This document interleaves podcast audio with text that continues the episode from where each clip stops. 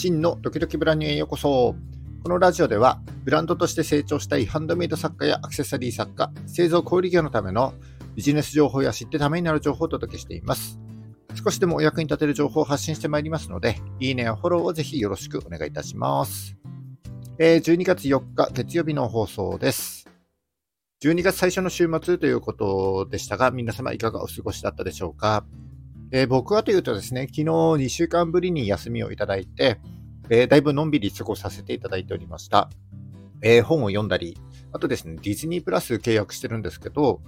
今年6月に公開されたインディ・ジョーンズの最新作、インディ・ジョーンズと運命のダイヤルがですね、12月1日から、えー、まあ、公開になったということだったので、えー、昨日ですね、ゆっくり見ておりました。まあ、普段は僕はあの仕事のことばっかり考えていますけども、たまに何も考えずに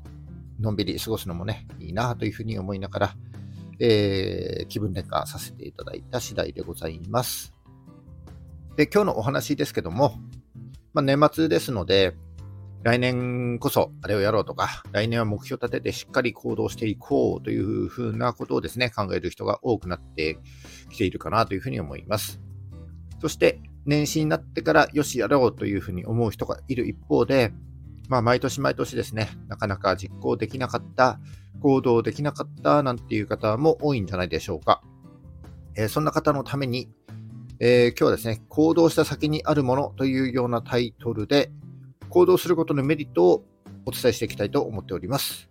えー、それでは、ラジオドキドキブランニュー、今日も最後までお付き合いください。どうぞよろしくお願いします。本題に入る前に一つお知らせをさせてください。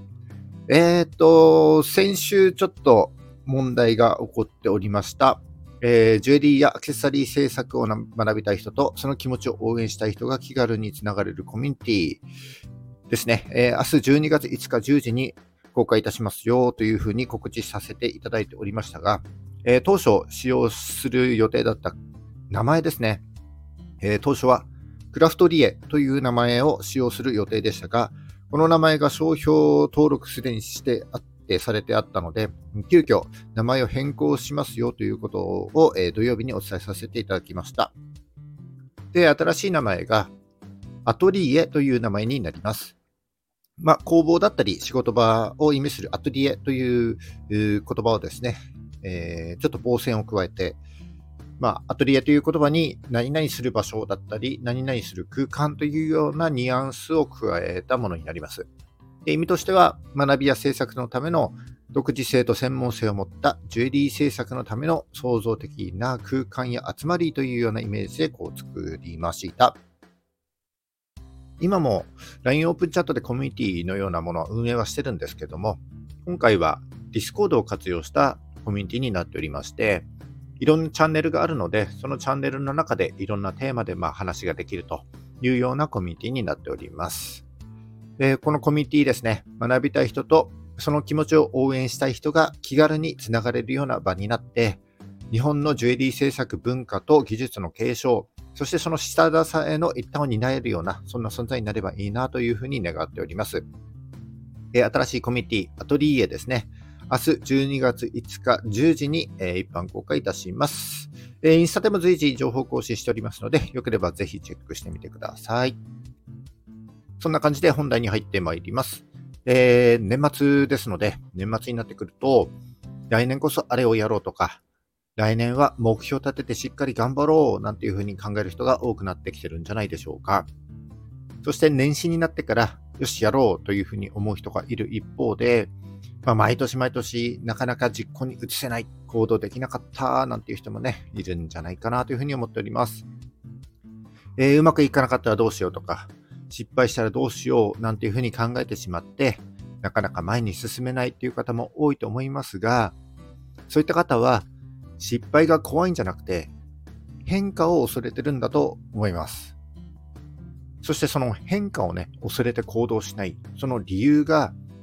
慣れ親しんでる今の状況や環境、そして肉体的や精神的な状態が変わることによってストレスを感じるからだと思うんです。えー、毎日同じような時間が過ぎていると、その状態に慣れてしまっているので、何かね、新しいことを始めたり、見知らぬ土地に行ったりといった、えー、いつもと違う変化が起こると、まあ、ストレスを感じて行動に移せなくなってしまう。それがなかなか実行できない、えー、行動できないという原因の一つとして挙げられるんじゃないかなというふうに思います。子供の時は、毎日学校での勉強だけじゃなくて、こう友達と毎日ね、遊ぶ中にも、たくさんの新しい発見や学びがあったし、えー、小学校から中学、中学から高校、そして大学へと進む際にですね、強制的に変化が起こって、その度にストレスを感じてきたと思います。ただ、えー、子供の時はですね、そのストレスと合わせてもう一つ感じてきたことがあるんじゃないかなというふうに思うんですよね。それは何かというと、成長です。えー、強制的に新しい環境、新しい状況に置かれることによって、その新しい状況にも慣れるしかないから、その度にいろんなことを経験していって、そして失敗もしていって、成長につながってきたことと思います。だから、変化は成長の源だということになりますね。何か新しいことを始めて失敗しちゃっていいじゃないですか。インスタの投稿をやってね、いいねがゼロでも、えー、ラジオの放送をやって再生回数がゼロでも、え、ー、と、自分の外界に向けてですね、アウトプットしたということが事実としてちゃんとね、そこに残るわけだし、えー、最初の一歩を始めたことによってですね、2回目以降は、だんだん抵抗が薄れていって、えー、変化も怖くなくなってですね、それが成長につながっていくと思います。僕も昨年の12月28日からこのラジオを始めましたけども、本当にね、最初はおっかなびっくりやっておりました。えー、当時は本当にね、ボソボソっていう風に喋ってて、公にさらすような放送でもなくて、えー、自分でもね、もう二度と聞きたくないっていう風に思いますけど、最初のあの1回があったからこそですね、えー、2回目以降はだんだん抵抗が薄れていって、えー、今日で、えー、通算230回ですね、えー、放送してくることができました。約1年続けてきた結果ですね、えー、昨年の12月28日の1回目と比較すると、随分ね、こう話せるようになってきたなって自分でも思いますし、